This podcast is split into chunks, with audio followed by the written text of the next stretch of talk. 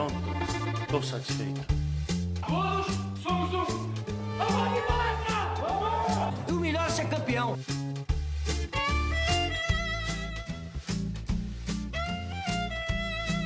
Salve, salve, ouvinte do Análise Verdão, tudo bem com vocês? Sou Vitor Buratini e estou aqui apresentando mais um podcast pós-jogo da equipe do Análise Verdão, hoje para falar do empate do Palmeiras com o Juventude em casa por 1 a 1 resultado aí um pouco decepcionante. Para falar desse jogo, eu estou aqui acompanhado da Marília Honório. Falei, Marília.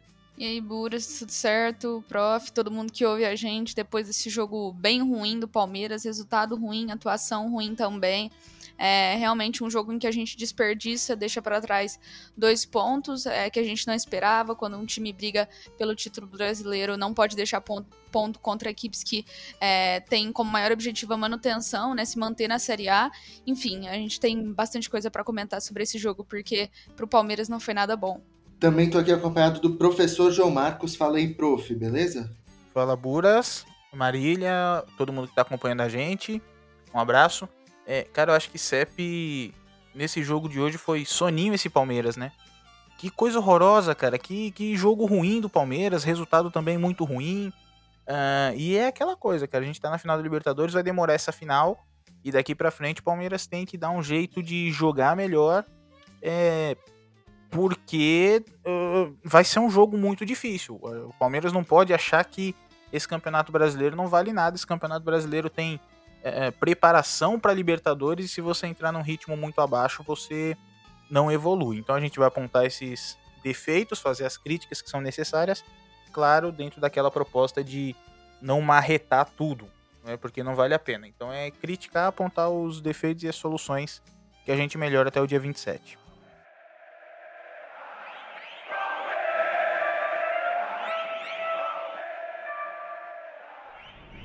Bom, para começar esse podcast, queria que vocês falassem um pouquinho sobre os 15 ali, primeiros minutos do Palmeiras, né? Porque parecia que a equipe estava com sono, né? É, cometendo erros muito bobos, tanto que a gente tomou ali o primeiro gol, é, aliás, o único gol que a gente sofreu do Juventude foi ali nos seis minutos, e uma falta boba que o Wesley cometeu.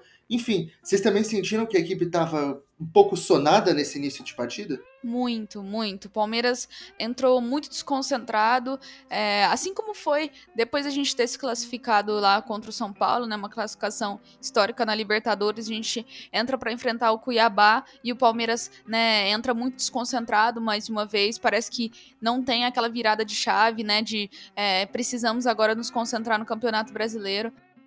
E assim como foi naquele jogo contra o Cuiabá, sofremos um gol logo no comecinho, né? Uma desatenção de, da maioria dos jogadores, como você mesmo falou, uma falta boba do Wesley ali, que dá a chance de bola parada pro, pro Juventude. É, e também, um, logo no início da jogada, um erro de passe do Scarpa. Então, um, um, um, gol que, que tem erros totalmente coletivos, né? O time entrou muito desatento, é, muito desconcentrado, ainda, ainda sem entender, né, sem ter virado essa chave da Libertadores. E os jogadores, isso é muito necessário, né? Porque agora a gente tem uh, uma sequência muito grande de jogos pelo Brasileirão, porque a Libertadores, afinal, é só mais para frente, e isso vai ser necessário. Os jogadores precisam é, entender que, que agora a a nossa concentração tem que estar voltada para o Campeonato Brasileiro, porque, como o Prof tinha bem citado no comecinho, esse Campeonato Brasileiro vale muita coisa, né? A gente não pode achar que, por estarmos classificados para a final da Libertadores, isso, isso tira a nossa responsabilidade dentro do Campeonato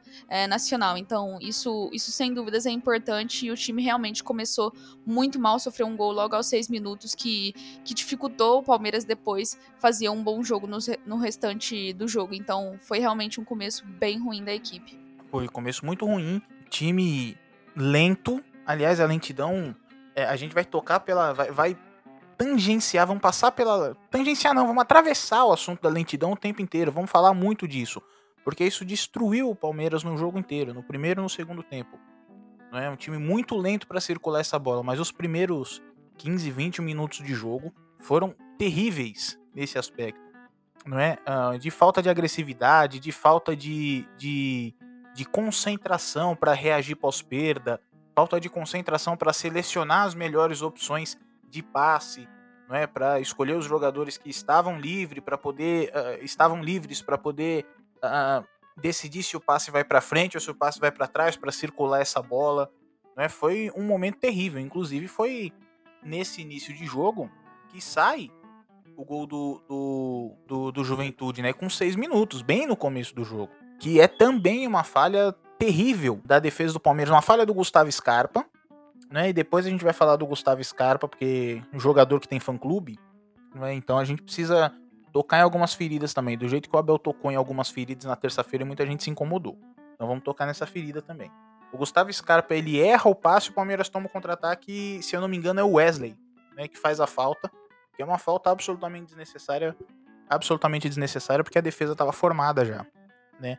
E aí a gente toma o gol com uma barreira que abre. Que é uma barreira que abre, porque ah, muita gente vê esse gol, vê a bola desviar no Luiz Adriano e fala o seguinte: pô, desviou, matou o Everton. Mas o problema não tá. O, o problema não tá no desvio, tá na barreira que abre. Não é? Quando eu costumo dar treino de bola parada, é, eu foco muito na questão da barreira. Porque se a barreira abre, ela mata o goleiro. Ou porque o goleiro não tá esperando o chute que vai forte, ou porque ela desvia em alguém porque a barreira abriu e mata o goleiro também. Então foco muito na questão da barreira. Né? Uh, uh, o jogador que tá na barreira não pode ter medo de tomar bolada, pelo amor de Deus. Então o que, que eu sempre falo para os jogadores em treino de bola parada quando eu tô ajudando a formar a barreira? Eu falo, cara, encosta o braço no seu companheiro. Você tá com nojo do seu companheiro? Não pode ter. Então encosta no cara e vai junto até o final. E a barreira pula todo mundo junto. Pega impulso e pula para cima, não é pular pro lado, não é para fazer movimento com o corpo. Eu não sei porque que jogador brasileiro tem essa mania de pular na barreira girando, né, faz, fazendo um rodopio no ar. Então não, é para cima, né? Então flexiona o joelho e sobe, todo mundo junto, como um bloco. OK? Eu foco muito nisso. E faltou isso para a defesa do Palmeiras né, para a barreira do Palmeiras, porque o Rony pula para um lado, o Luiz Adriano pula girando, né? E, e, e, nesse giro ele bate, ele cabeceia a bola, ele desvia e mata o Everton. Né? Então também é falta de concentração o gol que o Palmeiras toma. Prejudica o time, não é a primeira vez. Prejudicou contra o Cuiabá, não é? Uh, prejudicou o jogo contra uh, o América Mineiro. A gente passou muito mal. É, eu, eu não lembro se foi 1 a 0 esse jogo ou se foi 2 a 1 contra o América Mineiro no primeiro turno, não sei se vocês lembram. Mas o Palmeiras começou também muito mal o jogo e, e, e, e teve que se esforçar para fazer o gol no final. É, esse, esse tipo de falta de concentração está custando muito ponto para o Palmeiras no campeonato. E daqui a pouco a gente vai falar se o Palmeiras tem ou não chance ainda do Campeonato Brasileiro, porque é aquilo que eu sempre digo, né? É, não é ver a pontuação de quem dá tá na sua frente, é você ter a, calculadora em uma mão e a tabela na outra. E pelas contas que eu fiz aqui, parece que a vaca tá deitando pro Palmeiras. Tá, tá custando caro esse tipo de desconcentração em início de jogo.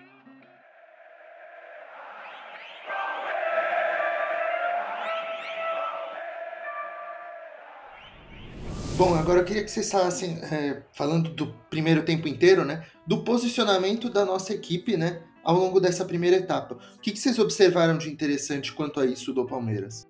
É, o Palmeiras começou ali no jogo de hoje, tanto com o Kusevich contra o Jorge, né, como titulares.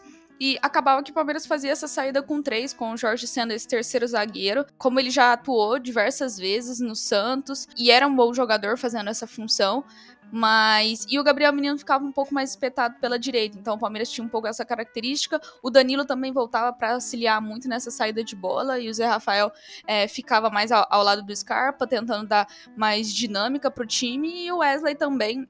Até, até saiu logo é, logo cedo no jogo, é, mas o Wesley também abriu um pouco mais é, pela, pelo lado esquerdo. E o Palmeiras enfrentava algumas dificuldades justamente pelo fato de é, não conseguir circular a bola com velocidade. Então você tinha jogadores carregando muito a bola e por muitas vezes não tendo opções de passe mesmo. Não tinha linhas de passe para que os jogadores pudessem tabelar e fazer jogadas. Isso dificultava muito, principalmente depois do Juventude ter aberto o placar, né? Porque daí eles ficaram. É, deu um gás a mais para os jogadores do Juventude, então eles tinham muito mais facilidade para fazer essas marcações e dificultava muito o jogo do Palmeiras. É, tanto o Luiz Adriano quanto o Rony jogaram muito mais centralizados, né? Pelo fato do Gabriel Menino ficar mais espetado pelo lado direito e o Wesley pela esquerda, tanto o Luiz Adriano quanto o Rony ficavam mais centralizados. O Luiz Adriano como uma característica que ele tem mesmo, saía bastante da área para tentar armar jogo e o Rony ficava mais espetado. Mas de, no primeiro tempo, uma das maiores dificuldades do Palmeiras foi justamente isso, e depois, claro, no jogo todo. Mas pelo fato do Juventude ter aberto o placar logo no começo, é, marcaram muito bem e dificultou muito o Palmeiras ter linhas de passe e a circulação da bola ficava. É, era muito mais difícil para o Palmeiras. Então, isso dificultou muito o Palmeiras entrar na partida e depois consegue abrir, claro, o placar numa jogada de bola parada, mas não, não teve grandes chances de perigo, grandes chegadas do Palmeiras é, com, com bola rolando mesmo que pudessem é, ter, ter se tornado em gols, né? Mas o primeiro tempo do Palmeiras foi, foi basicamente isso. O time não conseguiu, é, não conseguiu circular a bola com velocidade, algo que tem sido bastante recorrente nesse time. É isso, não conseguiu circular a bola com velocidade e também, é, de novo, vou reforçar essa questão da tomada de decisão, né?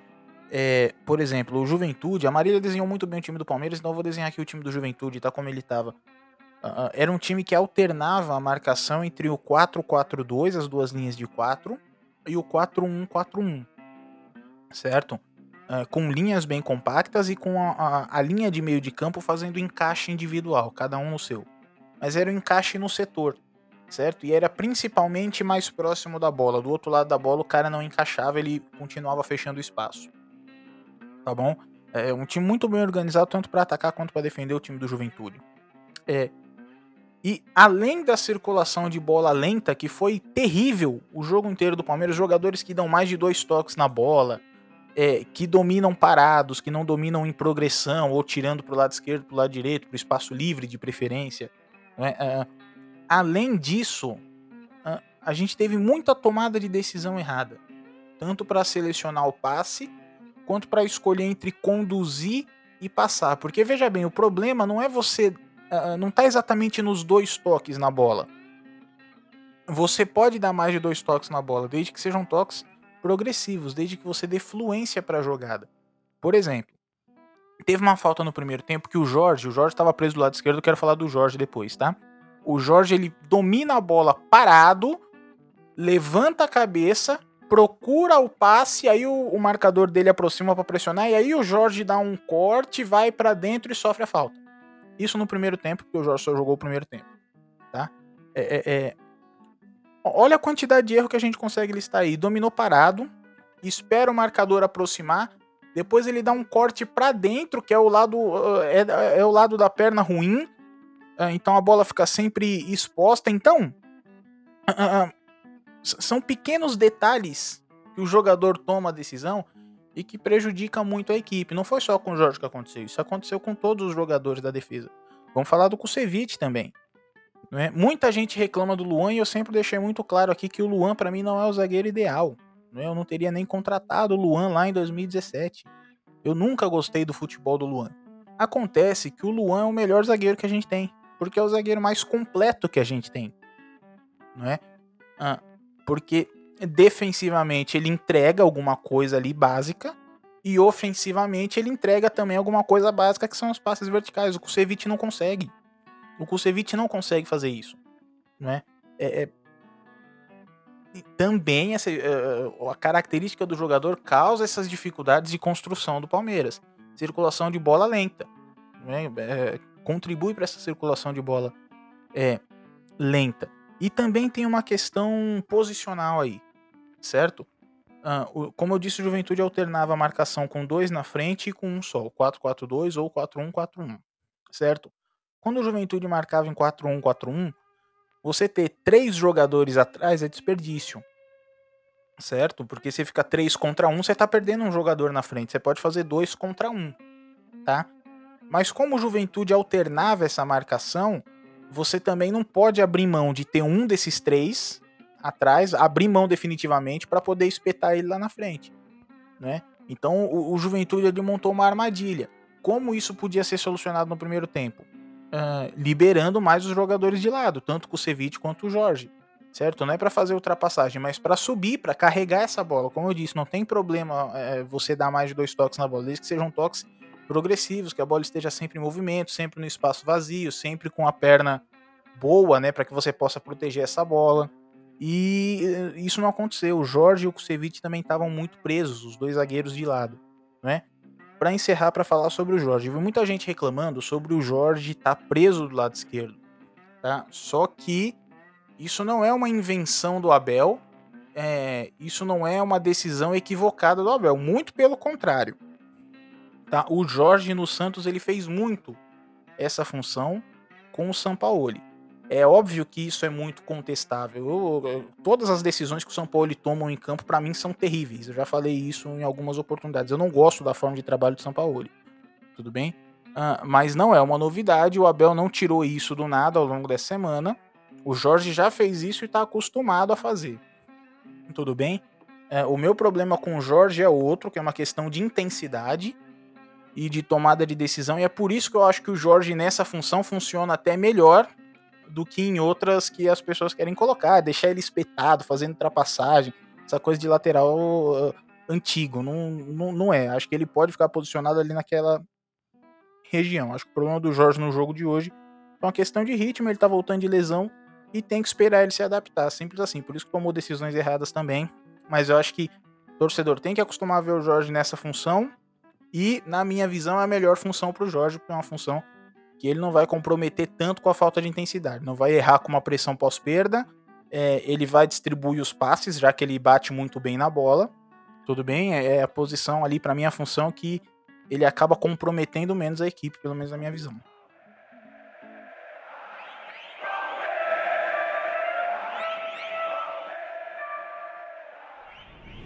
Bom, no intervalo a gente viu, né, o Jorge saindo para a entrada do Piquerez que, que vocês acharam dessa substituição aí? O que, que, vocês acham, que, que vocês acham que o Abel quis fazer com ela? É, eu acredito que a saída do Jorge nem, nem tenha sido por uma questão de é, que ele tenha dado errado ou que tenha jogado mal a atuação individual dele, mas pelo fato de que ele passou muito tempo lesionado, muito tempo sem jogar, então ele tem que voltar aos poucos justamente para que para que né, lesões não apareçam, enfim. Então acredito que o Piqueires pelo fato de já estar tá mais habituado, com mais ritmo de jogo, entrou para justamente o Jorge e voltando aos poucos. Acredito que essa tenha sido a, a ideia do Abel. Depois acaba entrando o Felipe Melo, Dudu e Veron, né? Tanto o Verón quanto o Dudu foram os jogadores muito importantes pra gente na Libertadores. É, então, estavam com uma confiança a, acima por terem por terem participado do gol que nos deu a classificação contra, contra o Atlético. Então acredito que o Abel apostou nesses jogadores justamente porque, é, porque pela fase em, em, que vivem e pelo, pelo fato de serem jogadores que podem que são realmente decisivos, que podem, como o Verón, ter, ter uma jogada individual diferente. E o próprio Felipe Melo também, pela saída do Zé Rafael, que é um jogador que é, que é importante para o Palmeiras, mas que também não, não fazia uma partida tão brilhante assim. Então acredito que o Abel tenha apostado nos jogadores para justamente entrar e mudar um pouco o parâmetro da partida, porque o Palmeiras é, já tinha marcado o gol no primeiro tempo, mas ainda assim pensando na, numa possível virada, né? Então o Abel depois também acaba mais pro final do jogo sacando o Danilo para colocar o Daverson na tentativa de, é, de deixar o time também um pouco mais ofensivo. E, e, a, e as substituições acabam surtindo, sim, efeito feito, mas o Palmeiras não conseguiu o principal, que era ter colocado a bola para dentro do gol. Poucas, pouquíssimas finalizações a gol. É, o Palmeiras não, não conseguiu, de fato, chegar com muito perigo à, à área do, do Juventude, ao gol do Juventude, e acabou que teve uma eficiência muito baixa nesse quesito. Então, as alterações por trás tinham uma uma ideia legal, mas acabaram que não surtiram tanto efeito como, como o Abel esperava. Então, foram, foram substituições que, que não conseguiram render o esperado. É, então, então vou fazer igual a Marília, vou emendar os dois, as duas substituições, das duas levas de duas levas não, né? Foi a do intervalo e depois uma segunda aí sim com vários jogadores.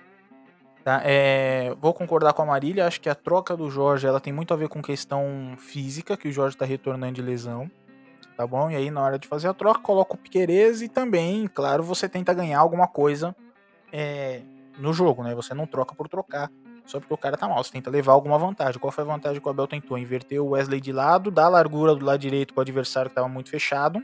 Né? Largura é importante para poder abrir a defesa do adversário. Então, espeta o Wesley do lado direito e o Piquerez do lado esquerdo, prendendo o Gabriel Menino. Né? Então, ficou o Gabriel Menino com o Ceviche por dentro, o Gustavo Gomes do lado esquerdo. Isso também qualificou a saída de bola do lado direito com o Gabriel Menino. Então é uma pequena vantagem que o time leva em relação ao primeiro tempo. A segunda vantagem é essa do Wesley de um lado é, abrindo o lado direito, porque ele é mais agudo que o Gabriel Menino. E do lado esquerdo você tem o Piquerez, que não é tão agudo quanto o Wesley, mas quebra o galho por ali. E a formação do time na frente continua a mesma, com Luiz Adriano e Rony por dentro, como a Marília, como a Marília falou. É, Gustavo Scarpa, é, Danilo e, e, e, e, Zé Rafael, tá bom? É que depois teve a troca, essa segunda leva de trocas, aí eu acho que tem uma alteração muito interessante que eu queria falar, que é a do Felipe Melo. O Abel coloca o Dudu no lugar do Wesley, né? então ele dá um salto de qualidade é, eu, particularmente, acho que o Wesley podia continuar em campo. Não sei se o Wesley sentiu alguma coisa, tá? Mas podia ficar em campo e ter tirado o Gustavo Scarpa. Eu, eu, eu tô segurando que eu tenho pra falar do Gustavo Scarpa, vai ficar no final. Tá? É, entrou o Gabriel Veron no lugar do Luiz Adriano ali para tentar dar também mais velocidade e mais e um jogador mais leve com mais capacidade de drible. Tá bom? E aí tem a troca do Felipe Melo. Entre o Felipe Melo no lugar do Zé Rafael. Como eu disse sobre o primeiro tempo, o Juventude estava marcando alternando, né, entre o 4-1, 4-1 e o 4-4-2. E aí eu disse, você não pode abrir mão da sua saída de 3 logo de cara, porque o adversário está alternando. Se você abre mão da sua saída de 3, 2 contra 1 fica legal, só que do outro lado você tem um treinador que também está enxergando o jogo. Ele vai ver que tá 2 contra 1 e sabe que o time dele consegue alternar a forma de marcar e vai mudar pro 4-4-2 para fazer 2 contra 2 na pressão, OK?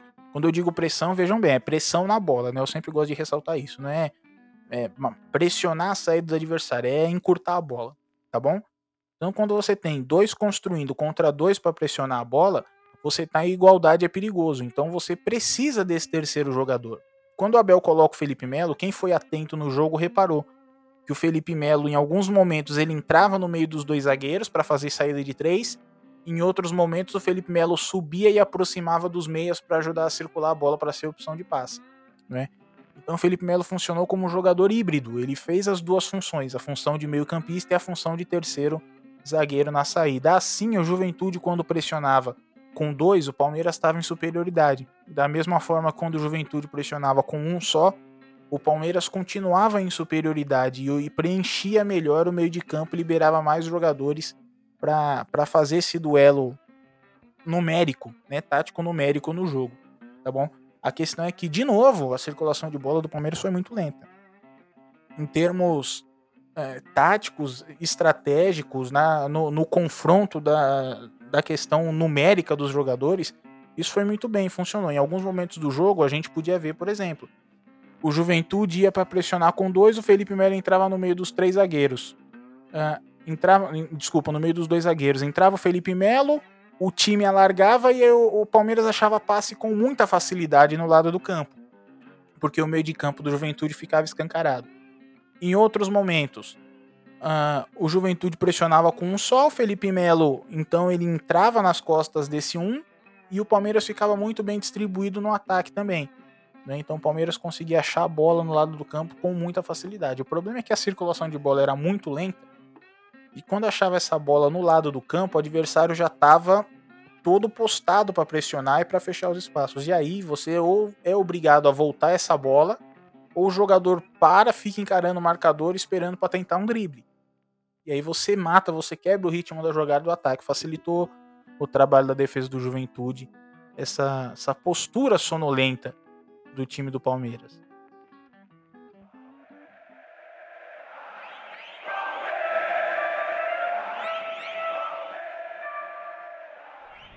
Agora falar dos destaques individuais desse jogo aí, né? É, o prof já falou que queria falar do Gustavo Scarpa, né? Provavelmente vai ser com críticas é, bem pesadas, porque novamente ele fez uma partida abaixo aí e todo mundo, né? É, aliás, grande parte da torcida pediu ele como titular. Hoje ele teve essa oportunidade, não aproveitou direito. Mas enfim, quais jogadores vocês acham que foi, foram bem e foram mal na partida de hoje? Bom, apesar da assistência que o Scarpa deu na partida é, e da, da bola na trave também, que foi, foi um bom chute. O Scarpa fez uma, mais uma partida abaixo, né? Ele é um jogador que tem pouco comprometimento defensivo, pouca intensidade. Ofensivamente, ele é um jogador que pode ajudar bastante o time, teve seus momentos muito bons no Palmeiras. Acredito que ele segue sendo no Brasileirão é, o, o, jogador uh, mais. Uh, com mais assistências, né, do Palmeiras.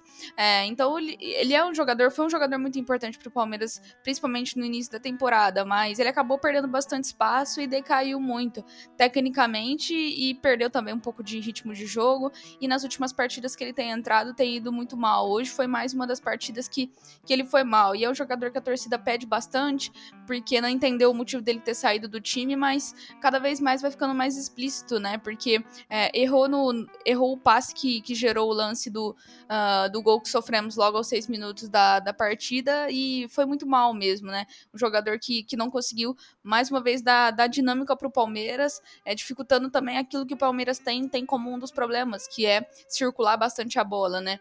E como, como outros destaques, assim, não teve grandes destaques positivos, mas acredito que mais uma vez o Everton fez boas defesas que salvaram o Palmeiras, é, ainda ali no primeiro tempo, mais para o final. Foi um jogador que, que foi mais uma vez muito bem. É, acredito que, como destaques positivos, não tenha tido mais ninguém né, ainda dos que entraram, é, porque realmente foi uma partida coletiva muito ruim do time como um todo. Então, acredito que esses sejam os, os destaques que, que eu gostaria de pontuar. Eu só vou dar destaque negativo na partida, tá? vou começar pelo Gustavo Scarpa, que eu não vou segurar mais o que eu tenho para falar do Gustavo Scarpa, tá bom? Muita gente reclama do Abel por ele ter tirado o Gustavo Scarpa do time. Tá? É, a justificativa de quem é, reclama com o Abel é de que o Gustavo Scarpa é líder de assistência na temporada. Tá bom? Acho que hoje foi um bom jogo pra gente perceber isso, para entender o que, que o torcedor espera do Palmeiras. Tá bom? Porque o Gustavo Scarpa deu mais uma assistência. No SofaScore só conta pro, pro Luiz Adriano, tá? Mas uh, o escanteio foi do, do Gustavo Scarpa tá bom? E acertou a bola na trave, tá? Naquela batida de falta, enfim, tá? É, o futebol é um jogo coletivo. Então o torcedor que reclama do Abel, ele espera o quê? Ele quer sacrificar o coletivo em troca de um jogador sonolento, que é o caso do Gustavo Scarpa. É, é um jogador que é, dá assistência. Os dois gols do jogo passaram pelo pé do Scarpa. Porque ele deu a assistência da mesma forma que ele entregou o passe é, que gera o contra-ataque para a jogada é, que é, que é encerrada com falta e gera o gol do Juventude, tá? Então, é, vale a pena? É isso que o torcedor quer? Porque aí eu vou contar um segredinho pro torcedor que é isso. O futebol, o futebol de 2021 não funciona assim, tá bom? O futebol de 2021 ele é coletivo é, e ele precisa de intensidade e concentração em todas as fases do jogo, que é a crítica que a gente tá fazendo pro coletivo do Palmeiras hoje. Faltou intensidade e concentração. Tudo bem? Então esse negócio de ah, deixa ele soltinho lá, ele não marca, ele não reage pós-perda, ele não sei o quê, porque ele vai dar assistência, isso não existe. Então tá na, na mão do torcedor e na consciência de cada um para ver o que, que eles querem. Se vai encher o saco do treinador por causa de um jogador assim, ou se vai é, entender como funciona o futebol de hoje. Porque isso tá em falta na torcida do Palmeiras, tá bom? Então Gustavo Scarpa não dá para ser titular do Palmeiras, certo? Ah, e nem para entrar no decorrer do jogo. Essa fase do Scarpa aí é, Bom, enfim, foi uma fase, tá? E as pessoas precisam entender isso. É... Ó, um número do Gustavo Scarpa, tá? Para deixar destacado, que eu peguei aqui, tava procurando a anotação. 19 perdas de, de bola na partida, tá bom? É, isso é normal? Eu particularmente não acho. Vamos lá, Rony. É mais um jogador que eu vou dar destaque negativo. De novo, muitas tomadas de decisão erradas do Rony. Certo? O Rony luta muito, ele tenta muito, é, mas isso não é o suficiente. Tá na hora do Rony começar a acertar porque a gente precisa dele. Certo? Na última Libertadores o Rony foi bem uh, e isso tá fazendo falta pro Palmeiras. De novo, futebol é um jogo coletivo e não adianta é, dos 11, 10 tá bem e um tá mal. Não foi o caso de hoje. Hoje tava todo mundo mal. Tá? É, mas não adianta. Se for esse o caso de 10 tá bem e um tá mal, e esse um for o Rony, não vai funcionar. Precisa de todo mundo bem. Tá bom? Inclusive, no jogo do meio de semana, o, o, o, o Rony sai do time depois de perder duas ou três chances muito claras. Não é? Que é quando entra o, o, o Veron e no mesmo tipo de jogada, bola em profundidade, o ataque às costas da defesa do Atlético, no primeiro lance o Veron acerta. Ok? Então o Rony precisa de mais. Número do Rony, tá? Esse para destacar. O Rony, ele só tentou nove passes no jogo. Nove passes no jogo. O Rony tentou. Isso é pouquíssimo tá? O Rony jogou o jogo inteiro, ou seja, ele tentou um passe a cada 10 minutos. O Palmeiras teve no total da partida 73% de posse de bola. Palmeiras ficou com a bola a, a, a grande parte do jogo. Então o Rony não pode tentar só nove passes na partida, né? Por que, que ele tenta só nove passes? Porque quando chega não chega em condição legal, porque ele não toma a decisão correta, não é? Muitas vezes ele perde essa bola, não chega nem a tentar o passe, enfim. Então não pode ser dessa forma. E cruzamentos, o Rony tentou três, errou nenhum. Acho que esses números resumem a atuação do Rony. Tá bom? Terceiro destaque negativo e último que eu vou dar, certo? Uh, Luiz Adriano. O Luiz Adriano a gente vê ele em campo e, e, e, a gente não entende qual é a dele, cara. É isso que dá vontade de perguntar. Falou, Luiz Adriano, qual é a sua? O que, que você tá esperando do Palmeiras? Tá bom? Uh, do Luiz Adriano não tem número para falar, não, cara. Do Luiz Adriano é, é, é ver a postura dele em campo. É uma postura sonolenta também. Não é? E não só isso. É, o momento que ele sai do, do, do, do campo, é, que ele sai caminhando, cara, como se não tivesse nem aí, sabe? É, e, e, e, assim, é revoltante e, e, isso tira o crédito que ele tem, cara, com a gente. Porque o Luiz Adriano ele foi muito importante na temporada de 2020. E queima o crédito. Eu acho, acho que isso não é legal, cara. Não vale a pena. Sabe? Eu acho que o Luiz Adriano devia refletir um pouquinho sobre esse tipo de postura dele. Porque ele, ele vai sair do Palmeiras algum dia, tá? Não sei se é hoje, se é semana que vem ou se é daqui três anos. Não sei. Um dia ele vai sair do Palmeiras. E seria bom que a gente guardasse os bons momentos do Luiz Adriano. Não é? E não esses momentos em que ele tá caminhando em campo que parece que ele não tá nem aí com nada. É? A gente quer lembrar do Luiz Adriano é, que dá um belíssimo giro em Avellaneda e, e, e, e faz o segundo gol contra o River Plate. É, enfim, são esses os três destaques negativos que eu quero dar da equipe do Palmeiras.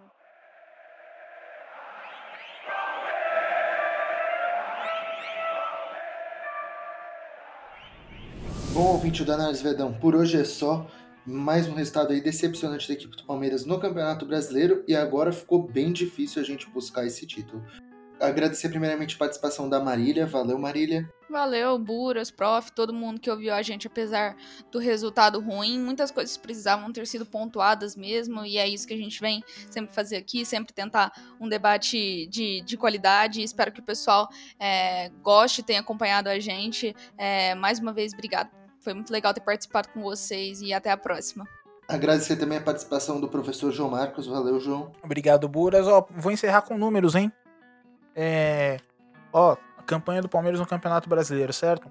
Eu tinha prometido pro pessoal que acompanha nosso podcast semana após semana que a gente ia mudar a continha logo logo, que a gente ia parar de ver o ritmo do Palmeiras no campeonato começar a ver a linha de chegada, ia traçar uma meta pro Palmeiras, não é? Então vamos traçar essa meta aqui. Qual é essa meta? 73 pontos.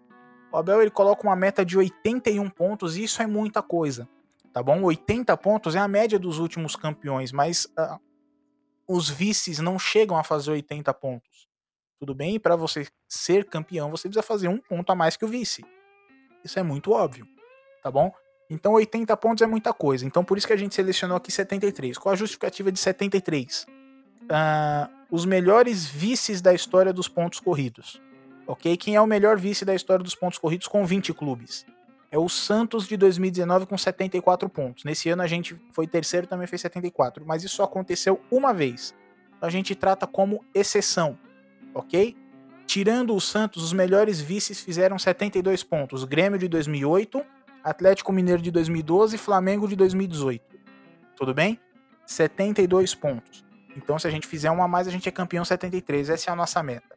Tá bom? Palmeiras tem 22 jogos no campeonato, é, são 40, 48 pontos em disputa que o Palmeiras tem. Tanto o Palmeiras quanto o Atlético estão empatados em pontos, certo?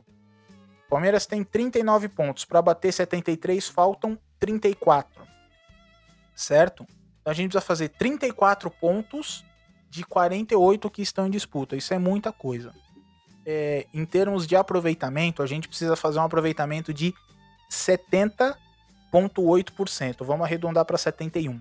Ok? 71% de aproveitamento é que o Palmeiras precisa ter daqui para frente. Uh, o aproveitamento atual do time é de 59,1%. Vamos arredondar para 59%. Esse é o nosso aproveitamento atual. Precisa melhorar muito. Tá bom? Vamos fazer uma comparação breve com o Atlético. O Atlético tem a mesma pontuação. É, desculpa, pontuação não. A mesma quantidade de jogos que a gente. Só que tem 10 pontos a mais. O Atlético precisa fazer 24 pontos, certo? Então a gente precisa fazer 34, o Atlético precisa fazer 24 de 48, ou seja, é metade dos pontos. Tá? 50% de aproveitamento o Atlético precisa. Tá bom? O aproveitamento atual do Atlético Mineiro é de 74,2%. Vou ser generoso com o Palmeiras e vou diminuir esse aproveitamento do Atlético para 74%. Ou seja, o Atlético precisa ter uma queda muito grande de rendimento uh, ah, para não alcançar esses 73 pontos. Inclusive, 73 é a conta que o Cuca faz, tá? Essa conta uh, o Cuca fez no Palmeiras e eu acho ela muito boa, por isso que eu sempre trago. É, para resumir tudo isso, é muito difícil para o Palmeiras buscar o título brasileiro.